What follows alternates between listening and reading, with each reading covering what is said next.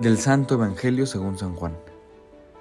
Había un fariseo llamado Nicodemo, hombre principal entre los judíos que fue de noche a ver a Jesús y le dijo, Maestro, sabemos que has venido de parte de Dios como maestro, porque nadie puede hacer los signos que tú haces, si Dios no está con él. Jesús le contestó, Yo te aseguro que quien no renace de lo alto no puede ver el reino de Dios. Nicodemo le preguntó, ¿Cómo puede nacer un hombre siendo ya viejo? ¿Acaso puede por segunda vez entrar en el vientre de su madre y volver a nacer? Le respondió Jesús. Yo te aseguro que el que no nace del agua y del espíritu no puede entrar en el reino de Dios. Lo que nace de la carne es carne, lo que nace del espíritu es espíritu. No te extrañes de que te haya dicho, tienen que renacer de lo alto. El viento sopla donde quiere y oye su ruido, pero no sabes dónde viene ni a dónde va. Así pasa con quien ha nacido del Espíritu. Palabra de Dios. Muy buenos días a todos, amigos y amigas, los saludo con mucho gusto. Yo soy el Padre Ernesto Rodríguez y vamos a eh, meditar, reflexionar este Evangelio, este fragmento del Evangelio que acabamos de escuchar el día de hoy, lunes 17 de abril. Qué interesante se vuelve para todos nosotros reconocer en la medida y en las posibilidades que nuestro desarrollo y nuestro crecimiento nos lo va permitiendo, las capacidades de alguien o de algo que nos va haciendo bien, a pesar de que pudiera ser que nos toma de sorpresa o sin embargo nuestras expectativas eh, están dando más de lo que nosotros esperábamos. Este pasaje evangélico que acabamos de escuchar relata precisamente este diálogo, este encuentro que tiene Nicodemo, un magistrado judío, con Jesús, y que de alguna manera Nicodemo alcanza a descubrir eh, esa grandeza, esa grandeza de Jesús cuando eh, señala, ¿no? Sabemos que has venido de parte de Dios como maestro. Es decir, lo reconoce como enviado y lo reconoce también como alguien que tiene la autoridad para enseñar. ¿Por qué? Porque sus obras, sus palabras, eh, sus actos lo respaldan de una manera eh, pues muy buena.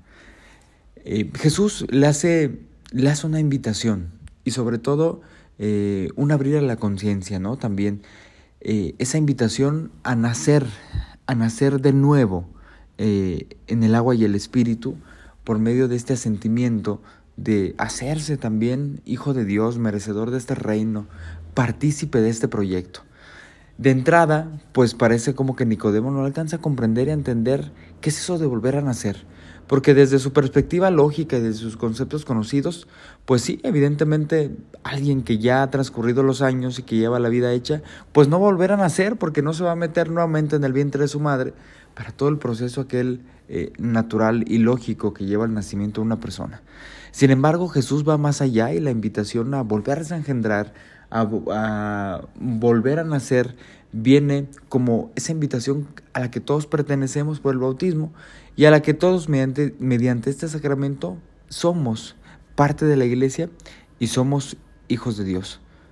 Nosotros como creyentes, como discípulos del Maestro, sabemos de alguna manera que tenemos ese doble nacimiento aquel que se ha dado en un, espacio físico, en un tiempo, en una forma carnal, aquel nacimiento que nos ha dado a nosotros la entrada a este, eh, a, este mundo, pero también desde la perspectiva sacramental, eh, ese bautismo que nos vuelve a engendrar y que nos hace ser hijos de Dios, merecedores y partícipes de este proyecto de, llamado el reino de los cielos.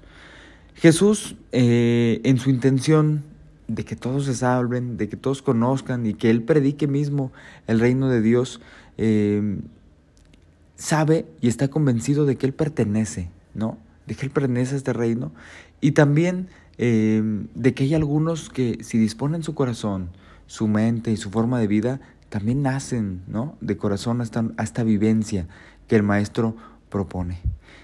De esta manera Jesús se convierte, eh, sí, en el que enseña, sí en el Señor que tiene ese poder y esa autoridad que otros reconocen, pero también el que nos invita a reconocer que somos parte de un proyecto salvífico, que todos nosotros bautizados hemos sido parte de esa unción, hemos sido eh, aceptados, por así decirlo, en esta iglesia, en esta comunidad que sin duda tiene para nosotros grandes beneficios, pero también nos invita a afrontar los grandes retos que como iglesia tenemos todos que tener. Pidámosle, hermanos, al Señor Jesús que nos conceda precisamente esta gracia de saberle responder, de saberlo reconocer, grande en obras, en palabras, en enseñanzas, pero sobre todo que podamos nosotros aportar esa parte que nos toca, esa parte que hemos aprendido a hacer, que alguien más la conozca y compartirla con alguien más que la necesita. Yo soy el Padre Néstor Rodríguez, nos escuchamos hasta la próxima. Esto ha sido Jesús para Millennials.